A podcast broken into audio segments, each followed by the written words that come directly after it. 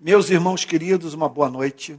Eu me encontro aqui para fazer mais uma exposição da série de pregações sobre os conflitos de Cristo com as instituições religiosas do seu tempo. Mais uma vez, nós vamos ter uma experiência dura, difícil, que pode se afigurar para alguns como amarga.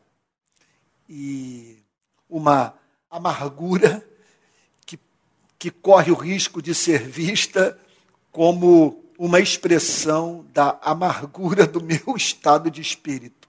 Mas eu gostaria de deixar claro para você que não se trata disso. Pelo seguinte motivo: ao assumir o compromisso de fazer essa série de pregações, eu assumi o compromisso de tratar de algumas das mensagens mais duras de Cristo. Parte da pregação do nosso Senhor e Salvador Jesus Cristo é muito dura de ser ouvida pelo homem natural e, de uma certa forma, por aquele que, apesar de ter se tornado discípulo de Cristo, carece de amadurecimento. Então, na verdade, eu estou é, falando nesses termos a você, a fim de que você não se escandalize, não fique desanimado de acompanhar essa série. Não julgue que eu estou aqui destilando o fel da minha alma. Não. Eu estou fazendo uma exposição de passagens que são muito fortes. E o que eu tão somente procuro fazer é apresentar o significado delas. Qual é o, benefício que podemos auferir disso tudo? Bom, conhecermos a pregação de Cristo é um deles. Não apenas isso, é tomarmos consciência das críticas que Cristo tem a fazer às instituições religiosas de modo que nós possamos, ao mesmo tempo, não reproduzir os seus males, como também ah, nos precavermos de permitirmos que o contato com a instituição religiosa nos adoeça. Então, daí a importância da, do conhecimento desses textos duríssimos que falam sobre repito, os conflitos de Cristo com as instituições religiosas do seu tempo. E hoje vou para mais um verso do texto de Mateus 23, e que diz assim: é impressionante como que ele, essa, essa passagem revela é como que lideranças religiosas não convertidas, que não passaram pela experiência do novo nascimento, podem revelar é um excessivo zelo evangelístico. Zelo, quer dizer, pensando aqui do ponto de vista das lideranças religiosas judaicas do, do, do tempo, do, dos tempos de Cristo, um zelo proselitista. O desejo de atrair pessoas para a instituição religiosa. Quer dizer, a dedicação apaixonada ao cumprimento dessa tarefa. Olha o que, que o Senhor Jesus declara Mateus, capítulo 23, versículo 15. Ai de vocês, esse ai já mostra que nós não estamos lidando com uma pregação qualquer. É algo que confronta o ser humano. Mas tudo isso movido pelo mais profundo amor que Cristo tem pela sua igreja. Ai de vocês, escribas e fariseus. Ele está falando daqueles que produziam o conteúdo teológico, daqueles que ajudavam o povo a interpretar o texto escriturístico do Antigo Testamento. Ele está falando sobre duas pessoas centrais do ponto de vista do funcionamento das instituições religiosas dos dias de Jesus: os escribas e os fariseus os escribas responsáveis pela produção teológica, interpretação do texto do Antigo Testamento, repito, e os fariseus, os membros da seita mais radical, mais moralista dos dias de Cristo. Então diz assim o Senhor Jesus: Ai de vocês, escribas e fariseus. É impressionante que o Senhor Jesus revela não ter um escrúpulo que nós temos, que eu tenho. Ele dava nome. Ele dizia para as pessoas: tomem cuidado com essa denominação, com essa igreja, com esse tipo de pessoa. E havia amor na sua fala. Ai de vocês, escribas e fariseus hipócritas, porque vocês percorrem o mar e a terra para fazer um prosélito, e uma vez feito, o tornam filho do inferno duas vezes mais do que vocês. Eu não tenho como suavizar o texto e eu vou procurar apresentar o seu sentido. Por mais que ele é, se nos afigure como muito duro. E talvez um conteúdo que, que é a prudência peça para não ser levado para os púlpitos das igrejas dos nossos dias. Eu não acredito nisso, porque nós estamos diante de uma mensagem do nosso Senhor e Salvador Jesus Cristo. Registrada nas páginas das Sagradas Escrituras para a edificação da igreja. Então vamos ao texto, vamos à sua interpretação. Jesus, então, seguiu em seu sermão, né, registrado nesse capítulo 23. Cristo era um observador atento das práticas religiosas do seu tempo, é o que essa passagem nos revela. Esse capítulo é mostra o Senhor Jesus analisando tudo. Nada escapa. E por razões óbvias. Que razões óbvias são essas? A felicidade humana, o destino eterno dos homens e a glória de Deus estavam envolvidos. Você está entendendo o ponto? Por que um discurso tão duro como esse? Porque a felicidade humana, o destino eterno dos homens e a glória de Deus estavam envolvidos. Quer dizer, o contato com a instituição religiosa, cuja vida não era regulada, mediada pelo Evangelho, causava infelicidade aos seres humanos, impedia o homem e a mulher de entrarem no reino dos céus. E se tratava também de algo derrogatório da glória de Deus. Quer dizer, uma caricatura do Pai que Deus, que, que Jesus Cristo revelou, Deus Todo-Poderoso, era apresentado às pessoas. Então, por isso, esse discurso, repito, tão duro do nosso Senhor e Salvador Jesus Cristo. Então, Deus é revelado em Mateus 23 como quem sabe o que se passa nas entranhas da religião. Chamava a atenção de Cristo entre outras coisas, o zelo proselitista dos escribas e fariseus, todos empenhados em, em aumentar o número de adeptos da sua linha religiosa. Observe que sua meta não era fazer o reino de Deus se expandir, mas sim mostrar superioridade, a superioridade das suas ideias e de seus métodos e ter um nome por meio de crescimento numérico. Isso é alguma coisa assustadora. O que Jesus está dizendo é o seguinte: eles eram mais batistas, mais metodistas, mais presbiterianos do que cristãos.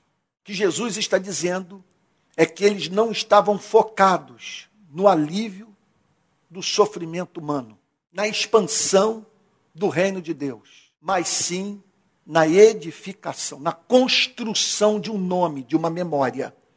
Então, a sua meta não era fazer o reino de Deus se expandir, mas sim mostrar a superioridade das suas ideias e de seus métodos e ter um nome por meio de crescimento numérico. É impressionante como que eu vejo algumas pessoas mais comprometidas com o calvinismo do que com Cristo.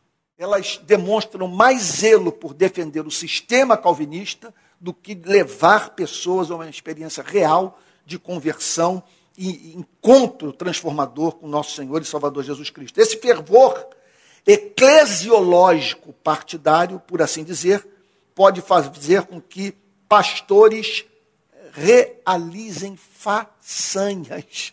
Olha o que o Senhor Jesus declara. Eles rodeiam o mar e a terra. É alguma coisa impressionante.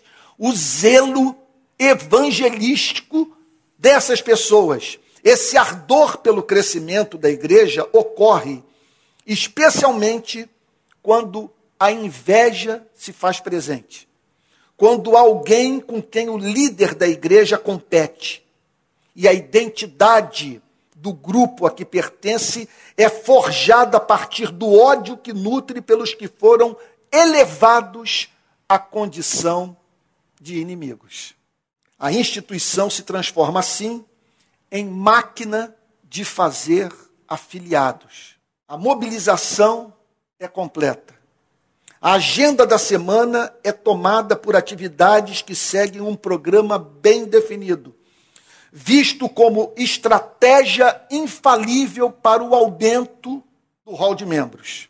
Portanto, o que Jesus está dizendo nessa passagem, de modo surpreendente, é que zelo evangelístico, grandes eventos, expansão do espaço do templo ou explosão de grupos pequenos não são sinais de que uma obra da graça divina está em curso na vida da igreja. Olha, texto é muito claro. Ai de vocês, escribas e fariseus hipócritas, porque vocês percorrem o mar e a terra para fazer um prosélito. Eles trabalhavam duro e, e, e obtinham sucesso no seu trabalho. E uma vez feito, tornam filho do inferno duas vezes mais do que vocês. É impressionante. Como explicar um fato como esse? Cristo diz que essa máquina eclesiástica de impressionante eficiência pode estar a serviço do diabo. São dias tão difíceis de pregar o evangelho na nossa terra que me permita fazer é, mais uma defesa do conteúdo das pregações que tem trazido para o púlpito da Igreja Presbiteriana Betânia nessa série de mensagens. Quem está fazendo a afirmação é Cristo. Ele está dizendo que aqueles homens trabalhavam duro, rodeavam mar e terra. Eles faziam prosélitos. A sinagoga ficava superlotada. Qual o diagnóstico de Cristo? Qual o seu veredito? Aquelas pessoas, a partir do contato com os escribas e fariseus e a inserção na instituição religiosa, se tornavam piores. Então, Cristo diz que essa máquina eclesiástica de impressionante eficiência pode estar a serviço do diabo. Ele diz: o tornais filhos do inferno duas vezes mais do que vós. Então, seus convertidos revelam uma adesão apaixonada às suas ideias, capaz de suplantar em dobro nos seus efeitos ao, aos que aprenderam, ao que, perdão, ao que aprenderam com os seus líderes eclesiásticos. Esse fenômeno chamava a atenção de Cristo. Ele olhava para o funcionamento das sinagogas, para a cultura religiosa presente no templo, e ele observava isso. Essas pessoas, após o contato com esses líderes, se tornam obcecadas. Não há mais interlocução. Elas são vistas dedicadas a comportamento bizarro. O que Jesus está dizendo é que antes do contato com a instituição religiosa, elas não eram tão perversas quanto vieram a se tornar. Ele podia observar o zelo irrefletido do recém-convertido. Jesus provavelmente percebia que muitos deles se transformavam em testas de ferro dos seus líderes, fazendo o jogo sujo que seus pastores não estavam dispostos a fazer, mas que vibravam que fosse feito no lugar deles. Eu vejo isso nas redes sociais. Uma garotada desbocada, desprovida de temor, que sabe que sua popularidade cresce na base de controvérsias, expõe a vida de servos de Deus, trabalhando duro para levá-los à execração pública com o apoio dos seus pastores, que nos bastidores vibram por verem esses discípulos fazendo o jogo sujo que eles não têm coragem de fazer. As ofensas proferidas contra ministros, dos, ministros do Evangelho nas redes sociais sem que aqueles que as fazem sejam admoestados por seus pastores, tem me levado a crer na presença dessas testas de ferro no seio da igreja.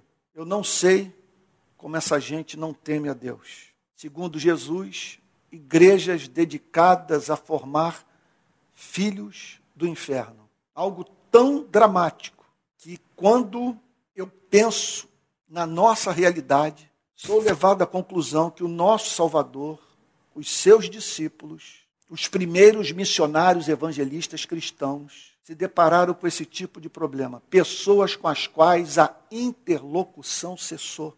Não há mais espaço para o diálogo. Elas tiveram contato com uma versão do cristianismo espúria que as tornou diagnóstico de Cristo duas vezes piores do que os seus líderes, mais afastadas de Deus do que um dia foram. Então, pessoas podem se tornar piores do que jamais foram após botar os pés na igreja. As enfermidades internas da igreja podem fazer, podem fazer com que sofram contágio de doenças que não existem do lado de fora das instituições religiosas. Não é isso que o Senhor Jesus está falando? Eles têm contato com vocês e desenvolvem patologias espirituais em razão do, da sua imersão na cultura religiosa. Então, as enfermidades internas da igreja podem fazer com que sofram contágio de doenças que não existem do lado de fora das instituições religiosas. Cristo fez essa denúncia ao alertar que gente estava sendo deformada dentro das sinagogas dos seus dias. Então, a religião tem suas tentações peculiares. Daí a importância dessa série de pregações sobre os conflitos de Cristo com as instituições religiosas do seu tempo. Porque o que Jesus faz nessa, nesses, nesses encontros é uma espécie de psicanálise do funcionamento das instituições religiosas, mostrando o que está por trás, o funcionamento do seu inconsciente e das implicações práticas de uma teologia não mediada pelo Evangelho de Cristo. Então pense no homem cruel que encontrou justificativa teológica para a sua maldade e que julga que Deus se agrada das ações criminosas que ele pratica. Existe gente assim? Ele é capaz de matar o Messias. Foi o que aconteceu com Cristo. A crueldade religiosa é intensa e sem freio. O fanático religioso vem para matar, roubar e destruir. Quem nos ensinou isso foi Cristo. Tudo em nome do seu conceito de divindade, que o faz crer que ele não está matando, está apenas extirpando o mal da terra. Que ele não está roubando, está apenas usando os recursos de Deus que o diabo roubou. Que ele não está destruindo, está apenas lutando pela reforma da sociedade e da igreja. É difícil controlar esse pastor, convencido de que está fazendo o certo. O líder religioso do mal, que é sobre isso que Cristo está falando em Mateus 23, ele ouvirá uma pregação como essa, mas fará contraponto a cada declaração que o, que o condene, usando versículos bíblicos para o justificar. É impressionante. Eu não tenho esperança de que aquilo que estou falando nessa noite o ajude. Ajude esse tipo de pessoa. Essa gente matou Cristo. Eu penso nos verdadeiros servos de Deus, ao trazer essas mensagens para o púlpito da igreja, que, ao ouvirem tão graves advertências de Cristo, oferecem a Deus um ministério mais santo. Então, Deixe-me apresentar-lhe um teste, a fim de que você saiba de que lado está. É o capítulo que nós estamos analisando nas últimas pregações. É o faz tremer. Se não faz, provavelmente a religião o transformou num obstinado cuja maldade é irrefreável, uma vez que aos seus olhos Deus aprova tudo que você faz. o que significa ser tornado duplamente filho do inferno. Somos cristãos, amamos a Cristo, ouvimos Sua mensagem a fim de nos deixarmos transformar por ela.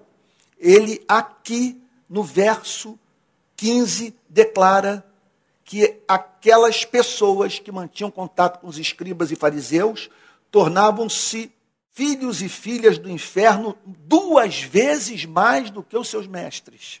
Então, é, é o que significa ser tornado duplamente filho do inferno? Como acontece? Quais os efeitos? Pense no que já vimos até aqui, nessa análise sobre os conflitos de Cristo com as instituições religiosas. Procure trazer à memória tudo o que deixava o Senhor Jesus indignado, a ponto de ele direcionar às instituições religiosas as mensagens mais duras. Pensando à luz do que vimos até aqui, e também a partir do que vivi nesses anos de envolvimento com as igrejas protestantes brasileiras, eu, me, eu mencionaria algumas deformações morais causadas pela própria igreja. Deixa eu abrir um parênteses aqui para dizer o seguinte: eu escrevi esse sermão antes de 2018.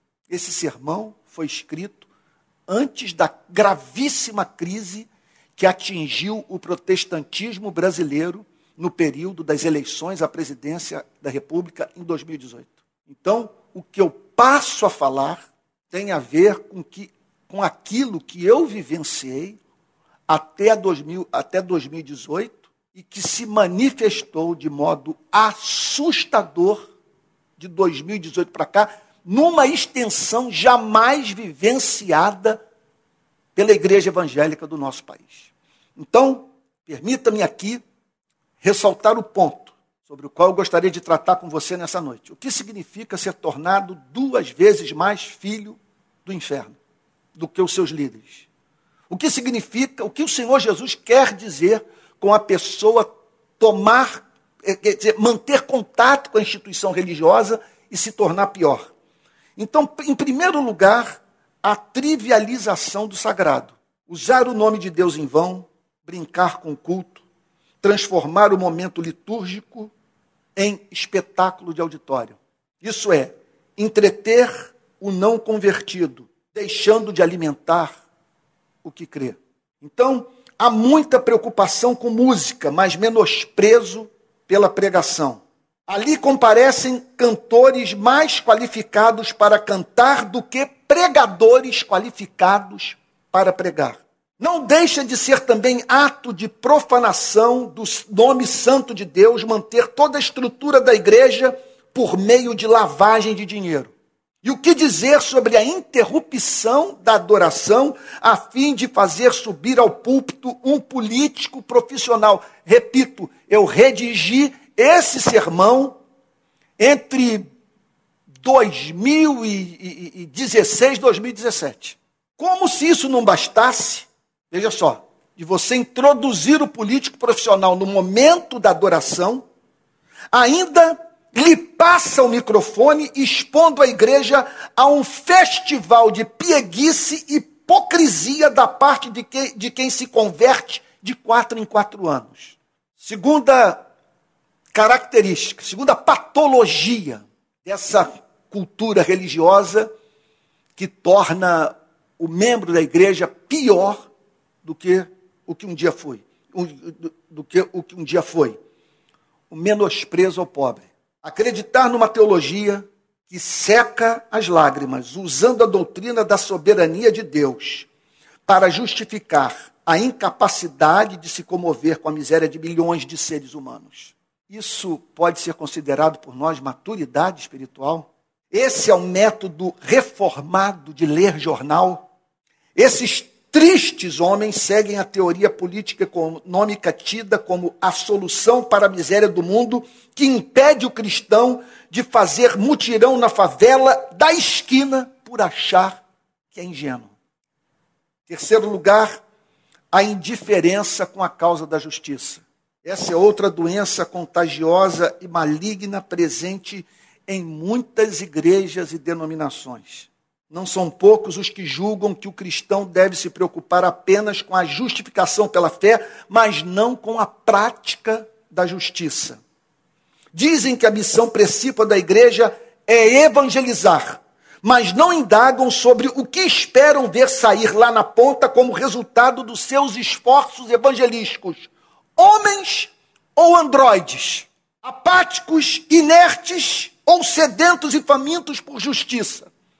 Covardes ou valentes, pacientes eternamente enfermos ou soldados no campo de batalha.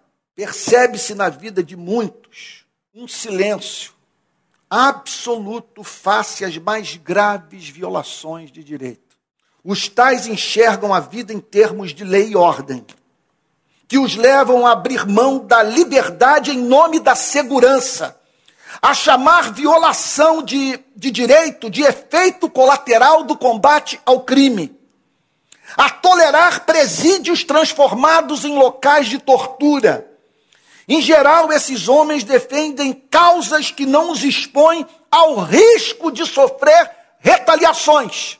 É um cristianismo sem mártires, sem homens e mulheres perseguidos por causa da justiça, com medo de morrer em razão das causas que abraçaram. Então, num país injusto como o Brasil, é sintomático a igreja ter tão poucos membros perseguidos por causa da justiça. Percebe-se no discurso de muitos líderes eclesiásticos a presença de forte influência ideológica que milita contra a integridade da palavra de Deus. Eles constroem toda uma teoria do Estado com base em Romanos capítulo 13. Para eles, o Estado serve somente para descer a espada sobre os desviantes. Porém, não fazem perguntas sobre os motivos do desvio. Creem em responsabilidade pessoal, mas não creem em culpa coletiva. Existe culpa coletiva? Hoje de manhã, fazendo a minha hora devocional, eu me deparei com a destruição de Sodoma e Gomorra. Eis um exemplo bíblico no livro de Gênesis sobre culpa coletiva, sobre várias pessoas ao mesmo tempo imersas numa cultura, vivendo um projeto de vida diabólico e que representou uma provocação à santidade de Deus. Então eles creem em responsabilidade pessoal, mas não creem em culpa coletiva não indagam sobre quem vigia os vigias. E por isso passam papel em branco para os agentes de segurança pública, tornando-se condescendentes com a prática de abuso de autoridade. São céticos com relação ao povo. Então você encontra no púlpito declaração do tipo: essa gente não entrará nos eixos sem, sem mão de ferro que as comande. Mas são ingênuos em relação ao rei. Precisamos de um governo forte, que não tenha suas ações limitadas pela democracia, nem pelos defensores dos direitos humanos. Isso é patético. É patético. É, é uma ingenuidade injustificável. Como que nós podemos crer na depravação total, da queda, e tolerarmos regimes de exceção?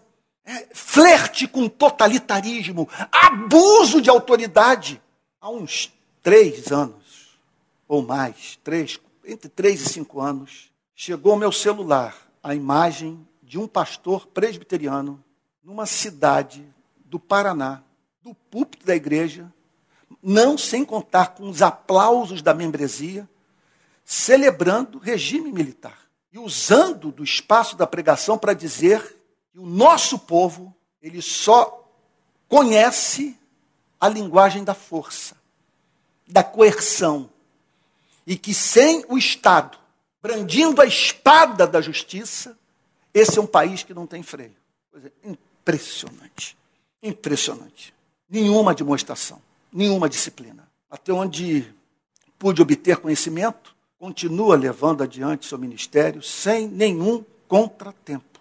Então, eu estou falando de uma linha ideológica predominante no país por força da influência de parte da cultura religiosa do norte das Américas. Permita-me dizer, eu estou falando sobre isso há anos, muito tempo antes da ascensão dessa direita radical, conservadora, ligada ao Partido Republicano Americano. É, então, Tim Keller, Tim Keller, pregador calvinista, presbiteriano, norte-americano, descreve algumas das principais características da direita religiosa americana. Então, o que eu, o que eu digo é o seguinte: nós tivemos contato com esse irmão lá do norte, que tem suas doenças, e nós contraímos uma enfermidade gravíssima. Isso aqui foi, foi, foi importado por nós, sem a mínima dúvida. Olha o que, que Tim Keller declara: a direita religiosa faz uso intenso do conceito de cosmovisão e também da noção de transformação da cultura, mas conectaram essas ideias diretamente à ação política de apoio às diretrizes conservadoras. Mais claro do que isso é impossível.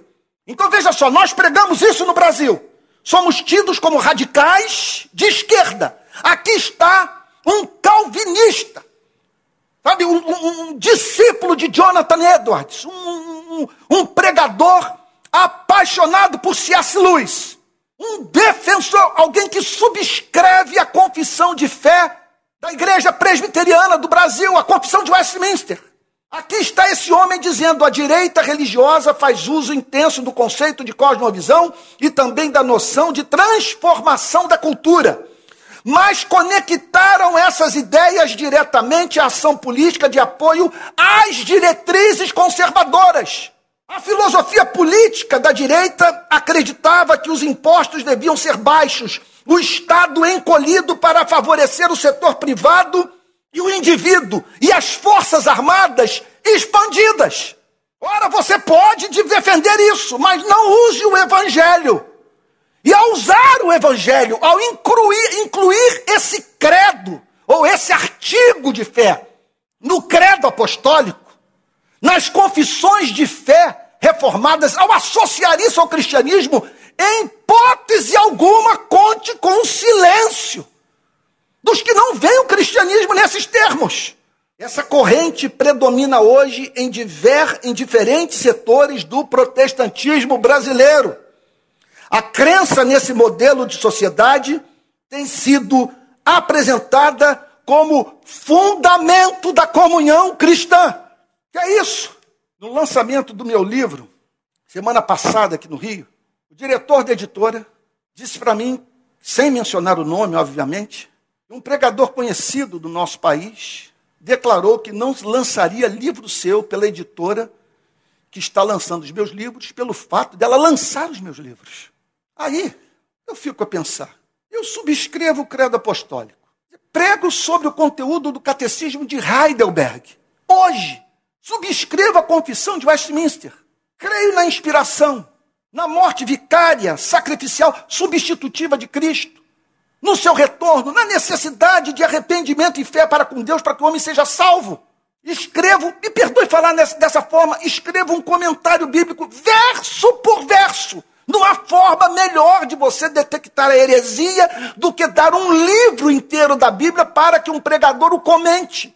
Ali ele vai revelar quem é, não tem como se ocultar. Aí eu penso, por que essa pressão? Livreiros pedindo para que meus livros não sejam enviados? Fui pregar num congresso na África, uma para eclesiástica americana que está presente no Brasil, declarou dos, é, nós não participaremos dessa conferência em razão do fato do Antônio Carlos ser o preletor. E a conclusão que eu chego é que o motivo deve-se ao fato de eu não subscrever essa confissão de fé. Isso é um acréscimo ao Evangelho. E eu fico feliz de você encontrar um pregador americano, considerado conservador, que foi levado a dizer: a filosofia da direita acredita que os impostos devem ser baixos, o Estado encolhido para favorecer o setor privado e o indivíduo, e as Forças Armadas expandidas. Então, essa corrente predomina hoje em diferentes setores do protestantismo brasileiro. A crença nesse modelo de sociedade tem sido apresentada como fundamento da comunhão cristã. Usar o evangelho para sancioná-la impedir quem pensa diferente de encontrar espaço na igreja para viver sua fé é um absurdo. É um absurdo. Peço perdão se eu contar novamente uma história que eu tenho a impressão que eu já contei aqui no púlpito da Igreja Betânia nessa série, relacionada ao próprio Tim Keller, que contou uma história na sua última passagem pelo Brasil, me permita dizer, cuja malandragem santa não foi percebida pela maioria das pessoas.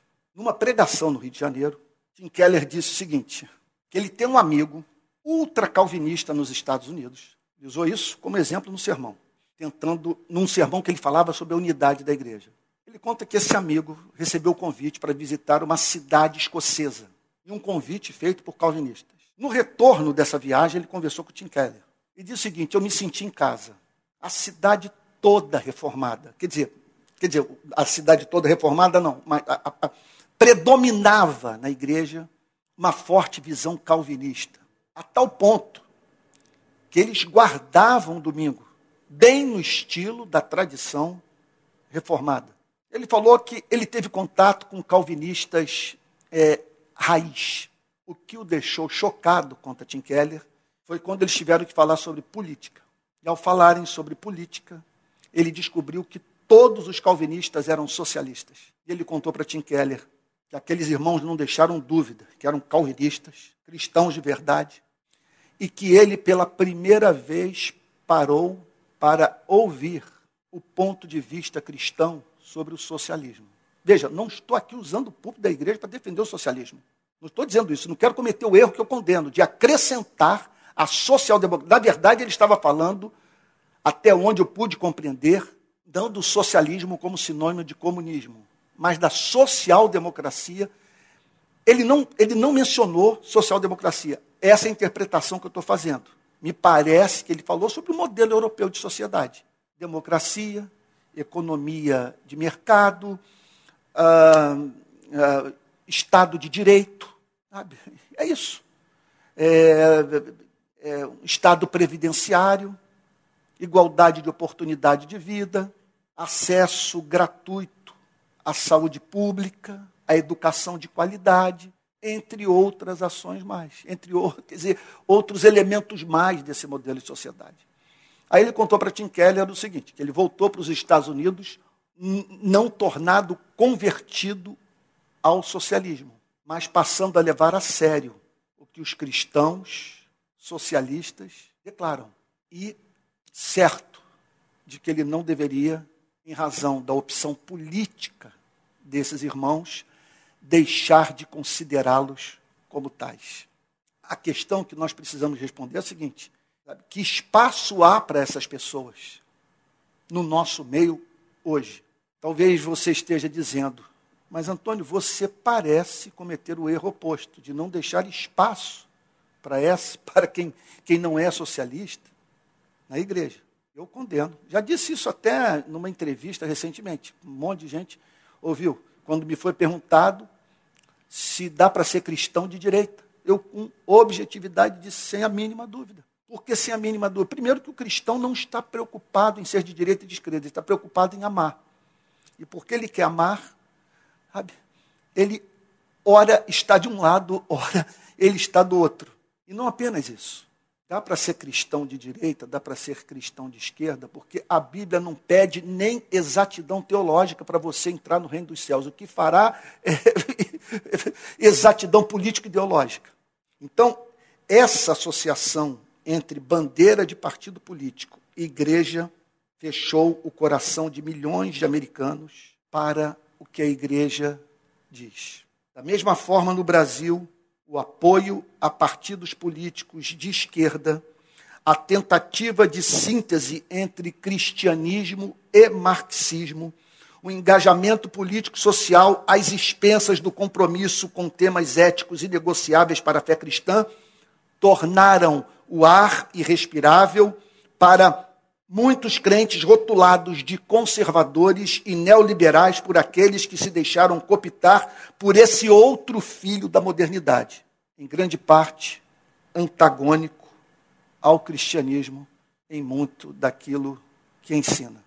Volta a Tim Keller.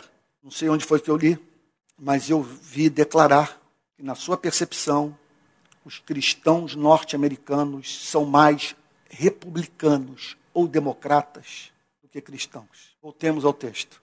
O que, o, que eu, o, que, o que acabei de dizer tem a ver com Ai de vocês, escribas e fariseus hipócritas, porque vocês percorrem o mar e a terra para fazer um prosélito, e uma vez feito, tornam filho do inferno duas vezes mais do que vocês. Isso tem múltiplas aplicações. Mas como a pregação tem que ser pertinente, tem que ser sensível aos problemas morais de momento, às demandas espirituais da sociedade na qual o pregador está inserido, eu diria o seguinte: que as pessoas se tornam duplamente mais refratárias à ética cristã em razão de, mediante o contato com seus pastores, se tornarem mais de direita, mais de esquerda do que cristãs. O que eu espero é que nos próximos anos possamos recobrar a sobriedade, de modo a desempenharmos nesse país a função de sal da terra e luz do mundo que jamais será exercida por nós se deixarmos de dar aquela contribuição singular. Em que consiste a singularidade da nossa contribuição? De não sermos extremistas, exceto no nosso amor por Cristo. Fique com Jesus, uma boa noite e até a próxima segunda-feira. Que surpresa!